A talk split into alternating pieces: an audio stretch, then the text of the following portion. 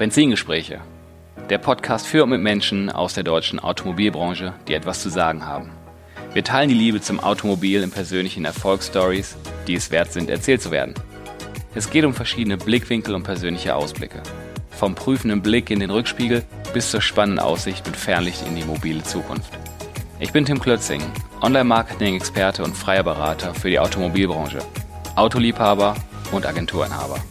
Bevor es losgeht, ein Hinweis auf einen starken Partner, der mich bei meinem Podcast unterstützt. Jareto. Bei Jareto können Autohändler in Deutschland Absatzfinanzierungs- und Leasingangebote von mehr als zehn Finanzdienstleistern auf einen Blick vergleichen, anfragen und abschließen. Und das alles mit nur einem Login. Wer Jareto ausprobieren möchte, bekommt mit Hinweis auf meinen Podcast exklusiv für das erste abgerechnete Geschäft eine 250 Euro Stückprämie. Das ist doch was einfach auf Jareto gehen oder bei deren Vertrieb melden. Herzlich willkommen zurück bei meinem Podcast Benzingespräche. Und heute haben wir als Gast einen erfahrenen Marketingkollegen und Menschen, der sich einige Gedanken zur Zukunft des Autohandels macht. Herzlich willkommen, Markus Moser, Zentralbereichsleiter Marketing der Best Group. Hi. Hallo Tim, grüß dich. Hi, schön, schön, dass Sie es einrichten konnten. Ja, wir haben ja schon ein bisschen nach dem Termin gesucht. Dich hatte ich schon deutlich länger auf dem Zettel. Deswegen freue ich mich umso mehr, dass ich mal mit echten Marketing-Kollegen da so ein bisschen mich austauschen kann.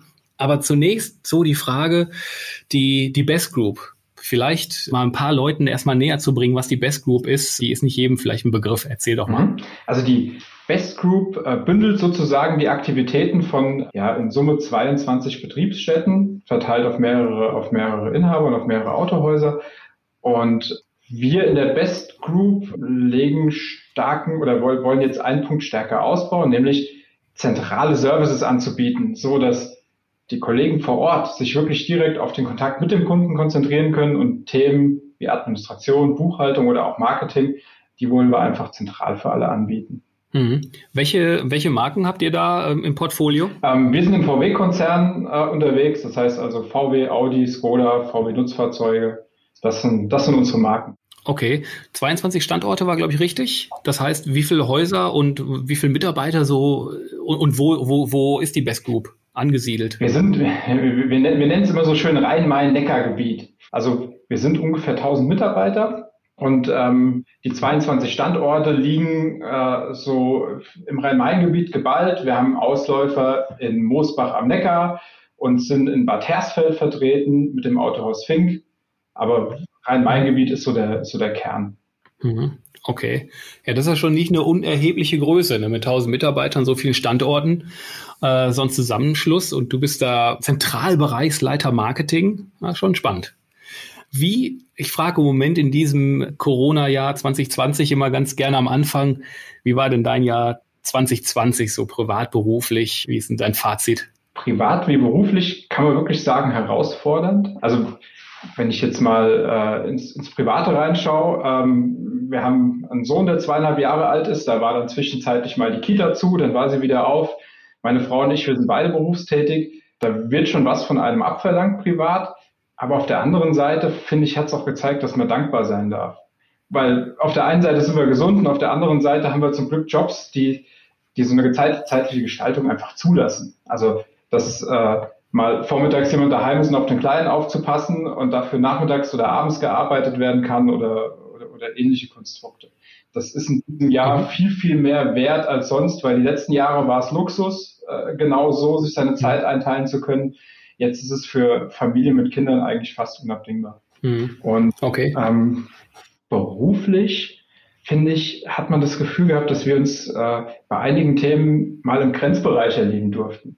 Also wenn wir jetzt, äh, wenn wir jetzt mal auf den Autohandel schauen, dort wo wir beide unterwegs sind, finde ich, hat dieses Jahr ganz, ganz klar Schwachstellen aufgezeigt, die es auch schon vor Corona gab, aber ähm, jetzt kommen sie halt verstärkt, ver, verstärkt hervor. Also was, wenn man da zum Beispiel mal an das Thema, an das Thema Remote-Vertrieb denken. Ähm, natürlich hat man vor drei Jahren schon darüber diskutiert, ob man Autos auch mal, auch mal verkaufen kann, ohne dass jemand im Autohaus steht äh, jetzt müssen wir es auf einmal können, und zwar von heute auf morgen. Mhm.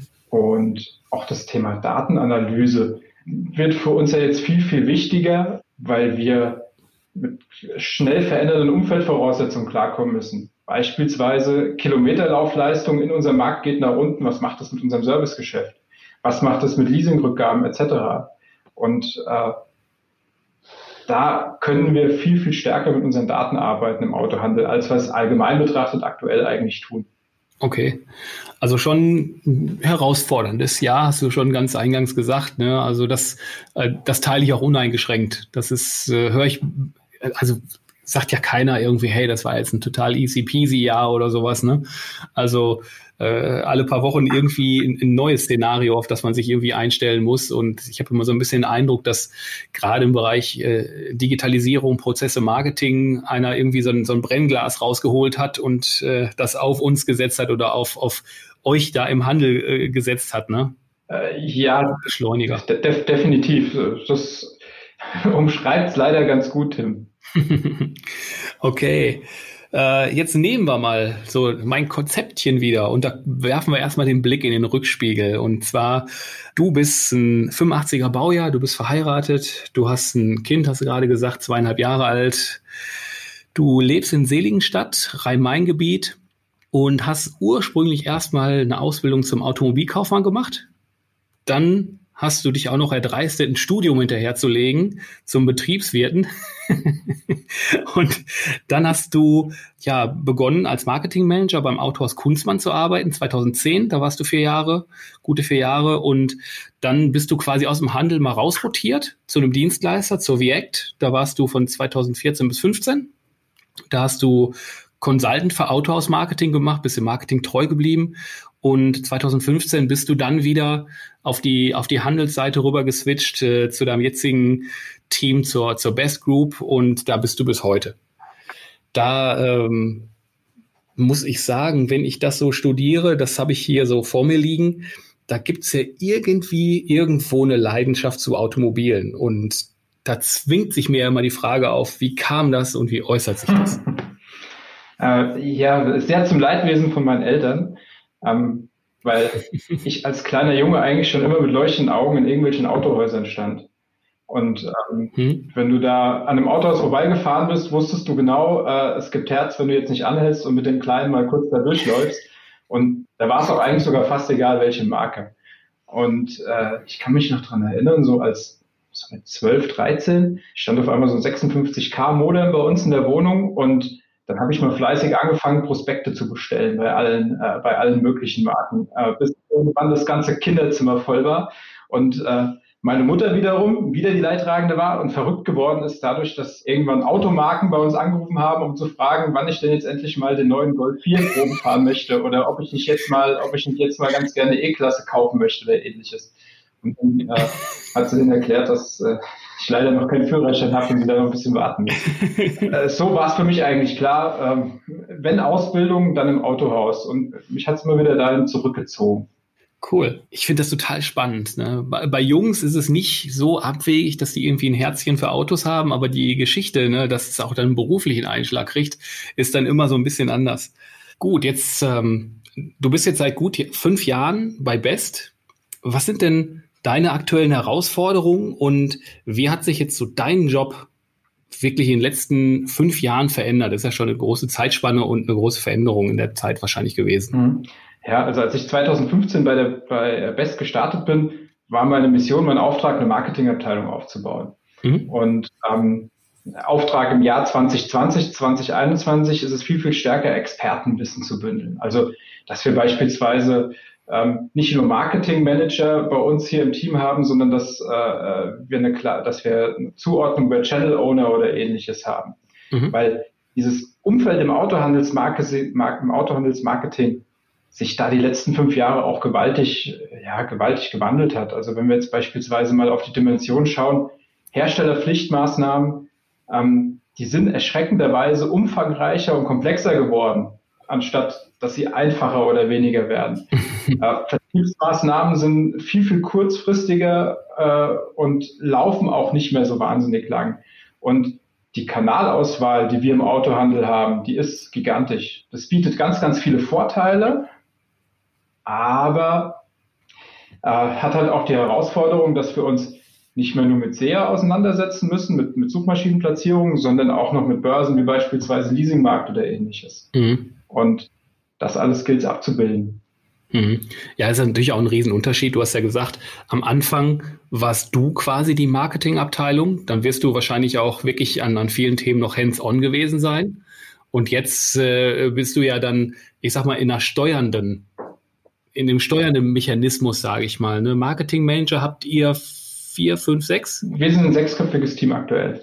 Mhm, okay. Und da delegierst du ja dann die, die Sachen dann auch rein. Ne? Das hat sich ja für dich persönlich ein ganz anderes Arbeiten, oder? Ja, mehr, mehr noch. Ich halte mich eigentlich aus vielen operativen Themen direkt raus. Das heißt also, wenn jetzt ein, ein, ein Marketingmanager aus meinem Team ähm, mit dem Serviceleiter beispielsweise was ausarbeitet, läuft das gar nicht mehr großartig über meinen Tisch. Mhm. Also ich sehe manchmal Ergebnisse erst, äh, wenn sie schon kommuniziert sind und das ist auch gut so, weil das bringt die einzelnen Kollegen in eine viel stärkere Eigenverantwortung und das Ganze hat nicht zum Schluss mein Stempel und mein Gusto, sondern das von genau der Person, äh, die diese Kampagne eben aufsetzt und umsetzt. Und das halte ich für extrem wichtig. Das ist, ein, glaube ich, ein ganz großer Erfolgsfaktor, dass wir äh, Menschen im Marketing extrem viel Eigenständigkeit und Freiheiten geben, wie sie welche Dinge kommunizieren hm. und vorantreiben. Hm. Ist aber natürlich wenn du da ein sechsköpfiges Team hast, die auf ihren Expertisen, sage ich mal, oder in ihren Expertisen arbeiten, du musst aber dennoch ja schon noch irgendwo, ich sag mal, das gesamte Marketing schon noch irgendwo dirigieren. Also eine gewisse, ich sag mal, äh, Ausgewogenheit, äh, so dass das übergeordnete Ziel natürlich verfolgen, denke ich mal. Ne? Da, da hast du absolut recht. Also was äh, was, was wir jetzt für die, ähm, für die nächsten Monate auf der Agenda haben, ist es, ähm, und das ist dann erstmal mein Job, genau das zu formen, ähm, keine klassische Marketingabteilung mehr zu sein, sondern ähm, Marketing as a Service anzubieten. Mhm. Also so wie wir es aus dem Softwarebereich kennen, dass äh, du dann eine Leistung beziehst, äh, wenn du sie brauchst und dann keine beziehst, noch keine bezahlst, wenn du sie nicht brauchst. Genau das wollen wir für unsere 22 Betriebsstätten im Autohandel sein. Mhm.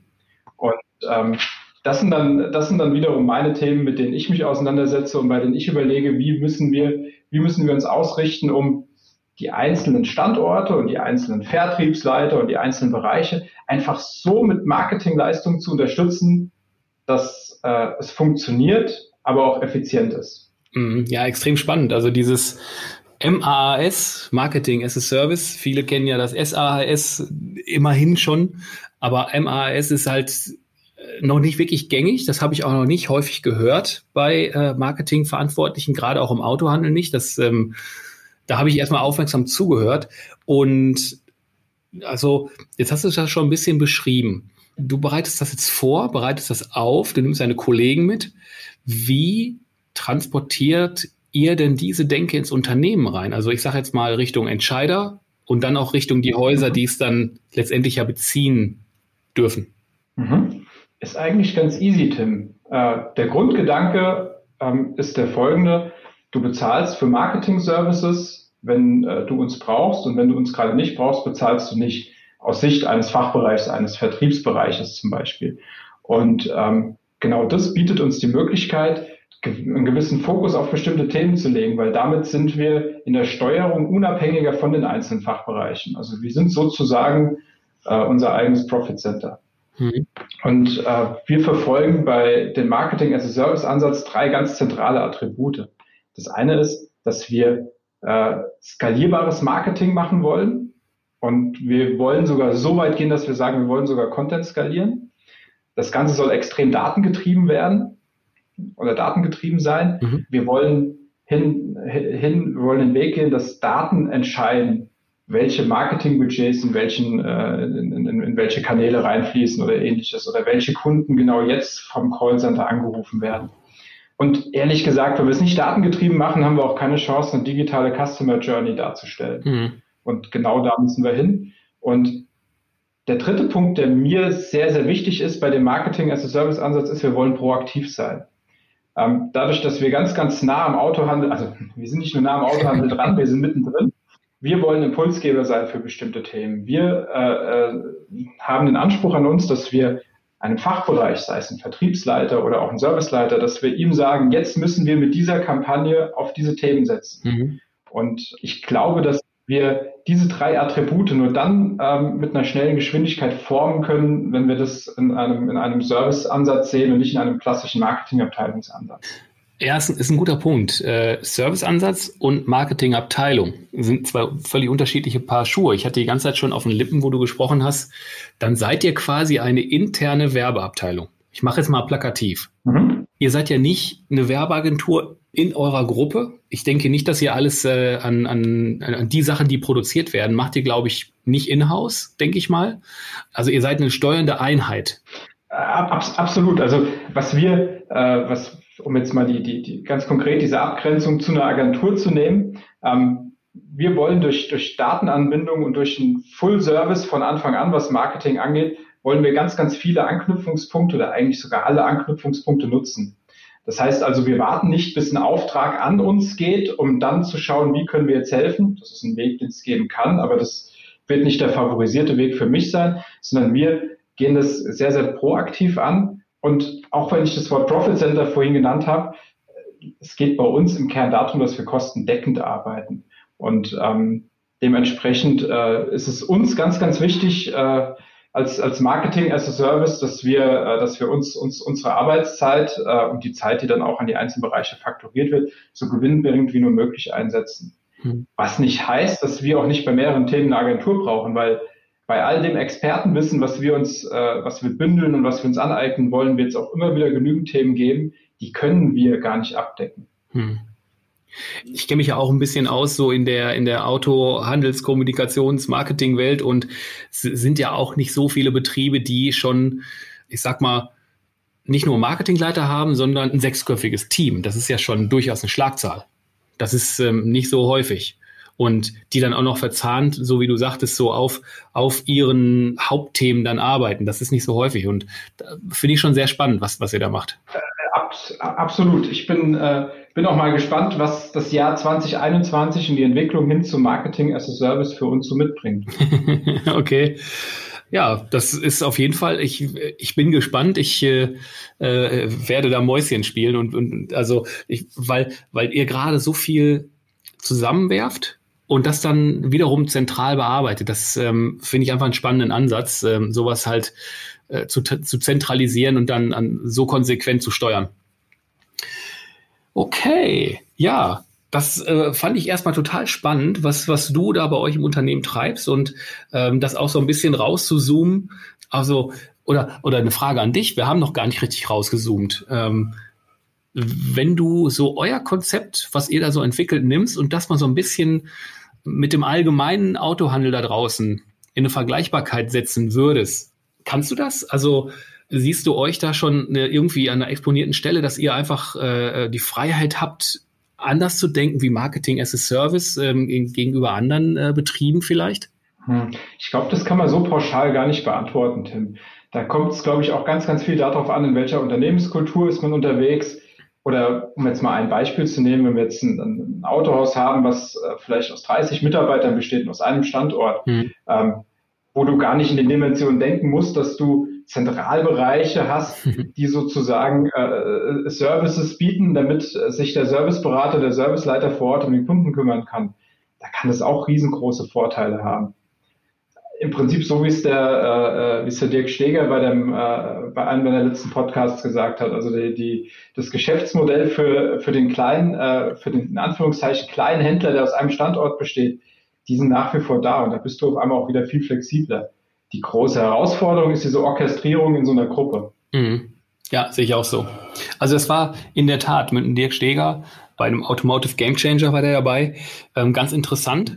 Und ähm, ich hatte just gestern erst noch die Chance, mit einem kleineren, sehr spezialisierten Autohaus, was im USK-Bereich unterwegs ist, zu sprechen. Und das, das war quasi, äh, viele reden ja Gruppe, groß, äh, Synergien und zusammenschmeißen und ne, und dann wird immer gesagt, ja, aber klein geht auch. Über die Kleinen wird sehr selten gesprochen. Ich hatte gestern wirklich mal das Glück, mit einem wirklich ganz kleinen Unternehmen zu sprechen, wobei ganz klein ist auch untertrieben, und die fühlen sich in der Nische sowas von wohl. Die haben die Sachen, äh, die arbeiten hauptsächlich mit Importmarken, die selber importieren und so. Die haben auch ganz wenig Zwänge von irgendwelchen OEMs und Herstellern.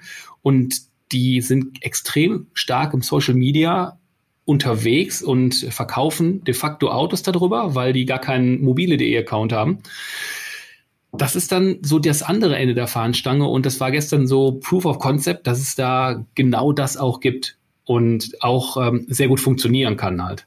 Absolut, absolut. Also deswegen äh, kann, kann man das, glaube ich, gar nicht so pauschal sagen. Das kommt auf ganz viele Umfeldvoraussetzungen an. Mhm.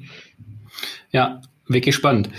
Ja, du, ich äh, möchte mal den, den Blick lösen aus dem Fernlicht und so ein bisschen Fernlicht betätigen und mal nach vorne den Blick werfen. Hm, du machst dir schon durchaus regelmäßig, also wenn man dich so auf LinkedIn so ein bisschen verfolgt, du machst dir regelmäßig Gedanken zur Entwicklung und Transformation des Autohandels. Was macht dir denn Sorgen und was macht dir Mut? Mut im Sinne von, was findest du gut und äh, wo gestaltest du vielleicht Dinge auch aktiv mit? Mhm. Ich fange mal so rum an, wie du die Frage gestellt hast. Wir, wir legen mal mit den Sorgen los. Also was, was mir Sorgen macht, ist diese, ist diese extrem hohe Abhängigkeit von sehr, sehr wenigen Herstellern. Und selbst die Herstellerlandschaft konsolidiert sich ja jetzt immer weiter. Ähm, siehe zum Beispiel PSA und Opel. Zweiter Punkt, der mir Sorgen macht, das passt gut zu dem, was wir eben gesagt haben, Tim, das Aussterben kleiner Autohäuser. Damit geht, äh, damit geht ein Stück, ein Stück richtig sorgfältige Marktbearbeitung äh, und Kundenservice äh, kann dadurch verloren gehen. Mhm. Wenn wir mal auf das Thema Geschäftsmodell Präsenzvertrieb schauen, da wird das Ganze gerade schön äh, gefährdet durch, äh, durch Plattformökonomie gefährdet in Anführungszeichen. Das ist immer die Frage, wie du beides zusammen nutzt. Ne? Aber aktuell kostet es uns Rentabilität und zukünftig kostet es uns vielleicht unsere Daseinsberechtigung für den Bereich Fahrzeugvertrieb. Ich hoffe mal nicht, dass das, äh, dass das die nächsten Jahre der Fall sein wird, aber an dem, äh, an dem, an dem Punkt Präsenzvertrieb wird sich einiges tun. Mhm. Und was ich auch sehr, sehr schade finde und was mir auch manchmal Sorgen bereitet, ist, dass äh, dass es immer noch zu wenige Autohändler, Autohäuser gibt, die äh, sich über den, über den Branchenwandel, in dem wir gerade mittendrin stecken, sich darauf nachhaltig reagieren. Zum Beispiel damit, dass man sich Gedanken macht, okay, wenn jetzt der Präsenzvertrieb schwächer wird, das heißt ja nicht, dass er morgen komplett weg ist, aber wenn er schwächer wird, welchen Teil der Wertschöpfungskette Kette möchte ich denn im Handel zukünftig besetzen? Oder besetze ich vielleicht schon einen verdammt gut und kann den stärker ausbauen? Und äh, da gibt es zwar in den letzten, wenn man auf die letzten 24 Monate schaut, gibt es zwar viele oder immer mehr schöne Beispiele, wo man sieht, äh, Händler erarbeiten sich trotz ihrer Markenzugehörigkeit ein eigenes Profil, aber es sind eigentlich noch zu wenige. Ist, ist, das ein neues, ist das ein neues Thema? Also ich, ich, ich, ich sehe das ja nicht als neues Thema. Äh, grätsche ich mal gerade spontan rein, so die, die eigene Sichtbarkeit äh, wieder zu stärken, weil das ist so, meine persönliche ureigene Denke, wenn wir für, äh, für Autohäuser, Gruppen, wie auch immer arbeiten, ist meistens eine Marke im Spiel. Wir als Externe sind aber nicht die Vertreter der Marke. Das wird ab und zu in der Tat äh, irgendwie verwechselt, sondern wir arbeiten ja für den Handel, für den Händler und haben immer dessen Sichtbarkeit und Image halt so, so vor Augen. Und das finde ich extrem wichtig. Und das, äh, wenn man sieht, wie, weiß nicht, jetzt in eurer Welt VW, Audi Betriebe gestaltet sind, ist man ja froh, wenn der Name noch an der Attika hängen darf. Äh, absolut. Also natürlich ist es eine Herausforderung, ein eigenes, ein eigenes Autohaus, eine eigene Handelsmarke zu haben, neben den, äh, neben den Herstellermarken. Und auch da gebe ich dir komplett recht hin. Das ist nichts Neues. Äh, das ist eine Hausaufgabe, die wir, äh, die wir seit jeher haben, seitdem wir Unternehmer sind. Aber durch diesen, durch diesen Branchenwandel, der gerade, ja, der gerade erst, äh, der gerade erst losgeht, äh, wird auch das einfach viel, viel stärker sichtbar, dass du als Unternehmen, vollkommen egal, ob wir im Autohandel unterwegs sind oder in irgendeiner ganz anderen Branche, ein klares Profil brauchst, für was du stehst. Mhm. Und in dem Moment, in dem sich, äh, in dem sich Geschäftsfelder ändern und ein Geschäftsfeld, was ich vielleicht in der Vergangenheit oder aktuell noch gut belege, aber es in Zukunft da starke Veränderungen geben kann, in dem Moment äh, wird es umso wichtiger, ein klares Profil zu haben. Mhm, ja, absolut. Und, und das ist aber auch so das, was du dann aktiv mitgestaltest. Äh, ich, ich tue mal, ich suche meine, Stell, ich suche meine Stellschrauben und, äh, äh, und, und versuche da mitzumachen, keine Frage, weil es einfach eine wahnsinnig spannende Branche ist. Hm. Welche, welche Dinge findest du gut, die sich äh, so aktuell entwickeln und transformieren? Vollkommen frei. welche Chancen wir eigentlich durch diesen Wandel haben. Also bleiben wir mal bei dem Beispiel, Präsenzvertrieb äh, nimmt immer weniger Raum ein. Ähm, und umgedreht äh, sind wir oder, oder ist ein Autohändler stark im Thema Logistik, dann fokussiert er sich viel, viel stärker darauf. Und durch die Fokussierung auf ein bestimmtes Thema äh, stecken da ja auch eine ganze Menge Chancen drin. Auch Chancen, was den Ertrag angeht, um es mal komplett allgemein zu formulieren. Mhm. Und was auch da spannend zu sehen ist, ist, dass es trotz allen Sorgen, die ich gerade genannt habe, dass es auch erfolgreiche Beispiele gibt, äh, dass Autohändler, Autohandelsgruppen eigene neue Geschäftsmodelle etabliert haben. Sei es Online-Shops, sei es Logistikzentrum, sei es Software, wie wir es jetzt bei Veresa mal äh, vor kurzem gehört haben, oder auch Mobility as a Service. Mhm. Also da, da, da, merkt man wieder, welche Energie in dieser Branche steckt. Mhm. Ein weiteres Thema, was mir, äh, was, was mir Mut macht und, und ganz viel Zuversicht gibt und ich da auch gerne Energie reinstecke, ist, dass es immer mehr, ich nenne es jetzt mal Zweckverbündete gibt. Okay. Ähm, unschönes Wort für Kooperation. Also Zusammenschluss von mehreren Händlern zu einem ganz bestimmten Thema. Das heißt ja nicht, dass sie die nächsten 30 Jahre verbunden sein müssen, aber dass man vielleicht eine, ähm, einen Zweckverbündeten findet für, äh, für die Entwicklung von einer bestimmten Software oder für die Lösung von, äh, von bestimmten Herausforderungen. Und ob es danach neue Herausforderungen gibt, die man auch gemeinsam löst, oder ob sich die Wege da wieder trennen, sei mal komplett dahingestellt. Und äh, da finde ich, oder da tut sich ein, ein echt spannendes Beispiel auf durch äh, NAT, Netzwerk Autohaus Transformation. Mhm. Auch da hattest du, glaube ich, mal einen Podcast-Gast, der da ein bisschen was zu erzählt hat. Philipp, ja. Und genau, der, der Philipp Posselt. Und ich glaube, wenn das richtig ins Laufen kommt und man über, über, ähm, über einen, einen eingetragenen Verein Menschen in, in, bei Menschen bündelt, die im Autohandel arbeiten und den Wunsch haben, an neuen Geschäftsmodellen zu arbeiten, an der Transformation zu arbeiten, dann kann da was Großes draus werden, weil dann bist du nicht mehr abhängig davon, welche Möglichkeiten, welchen Spielraum du bei deinem Autohändler hast, bei dem du, äh, bei dem du arbeitest oder für den du arbeitest, sondern dann hast du einen Zugang zu einem Netzwerk, die sich alle mit einem ähnlichen Thema herumtreiben. Mhm. Und ich glaube, da steckt wahnsinnig viel Musik drin. Mhm. Ja, absolut. Also da hast du viele, viele interessante Themen zusammengefasst. Erst so mit was, wo man vielleicht so ein bisschen sorgenvoll drauf blickt und dann aber auch, was sich so, so entwickeln kann. Ne? Äh, ich möchte eigentlich schon zu den Abschlussfragen übergehen. Was glaubst du, was erwartet die Autobranche in drei bis fünf Jahren? Handel und Hersteller? Also ich glaube zum einen, dass die, äh, dass die Vorgaben durch den Hersteller dass die zurückgehen werden. Und das wird Marketing zugutekommen, aber wahrscheinlich auch allen anderen Bereichen, was Standards, Pflichtbausteine angeht. Und da steckt für uns im Handel eine riesengroße Chance drin, nämlich mehr Raum und mehr Flexibilität für Kundenzentrierung. Mhm. Das wird ein Riesenhebel sein. Mhm. Ähm, ich glaube auch, dass wir im Handel viel abhängiger sein werden von Plattformen weil das ist ein Trend, den wir in anderen Branchen sehen können, ähm, die diesen Wandel schon hinter sich haben oder mittendrin stecken. Und wenn wir sehen, welche Zuwachsraten beispielsweise ein Leasingmarkt die letzten Monate verzeichnet ähm, oder auch ein Carbau, dann, äh, dann spricht es klar für diesen Trend. Ich glaube auch, dass der Direktvertrieb durch den Hersteller zunehmen wird. Ob der so gut funktioniert, wie es die Hersteller prognostizieren, ähm, da wage ich jetzt mal keine Gegenprognose aufzustellen.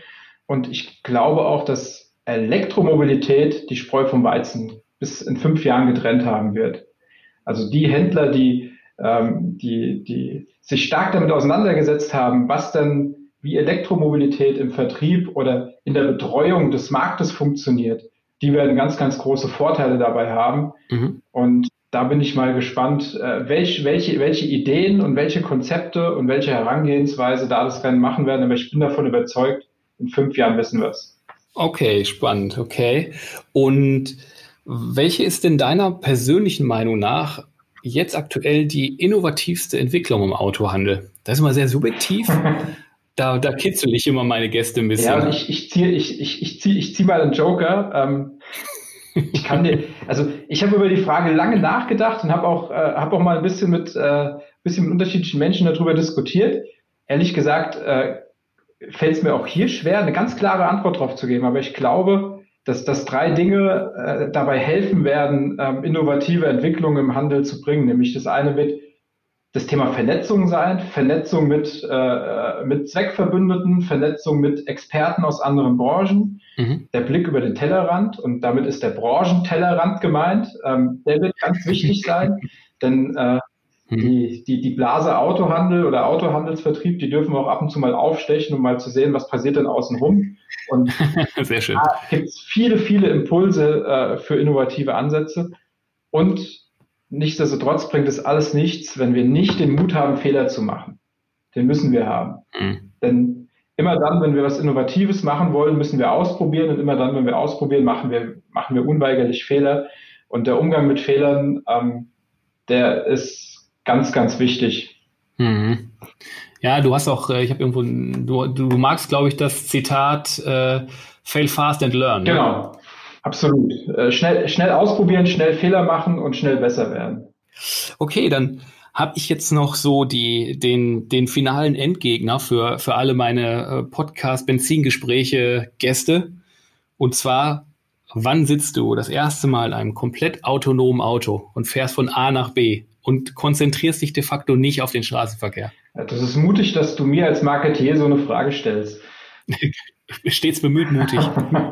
also ich hau jetzt einfach mal einen raus, ähm, weil ich gebe zu, ich bin bei dem Thema nicht tief drin. Aber ich könnte mir sehr, sehr gut vorstellen, dass es bestimmt noch fünf Jahre dauern wird, aber keine zehn mehr. Also irgendwo im Bereich sieben, acht Jahre wird es, wird es der Fall sein. Und ich kann dir eins sagen, ich werde mich drauf freuen. Okay. Ja, wirklich so. Ja, das also ist so. Dieses, das, also schön wäre es dann, wenn du entscheiden kannst, wie du es machst. Okay. Und wenn du jetzt mal die, die, die 80 oder 90 Prozent der Fahrten, die ich im Auto sitze, nehme, dann sind es Nutzfahrten von der Arbeit nach Hause, zum Einkaufen nach Hause und so weiter. Und wenn ich mir da die Zeit anders vertreiben kann, dann mag es mir recht sein. Das ist richtig. Ja, die Wahl. Das ist ein guter Punkt dabei. Klasse. Du, Markus, ganz lieben Dank. Das äh, war, war super, super spannend, super informativ mit jemand aus der, der wirklich aus Marketing mal wieder zu sprechen, aus dem Handel, der da gestaltet und walten kann und da äh, sich so weiterentwickelt hat in den letzten fünf Jahren und die Dinge nach vorne bringt. Das brauchen wir in der Branche. Äh, definitiv. Äh, ich freue mich auch über jede Vernetzung in der Branche zu den Themen, über die wir gerade gesprochen haben. Also da, Ganz genau. Da zählt für mich eins, gemeinsam können wir mehr erreichen. Ganz genau. Da werde ich, äh, wenn der Podcast online geht, live geht, der wird ja auch bei LinkedIn und so geteilt, da werde ich nochmal auffordern, den Markus, den müsst ihr antriggern. Tauscht euch aus mit dem. Gerne.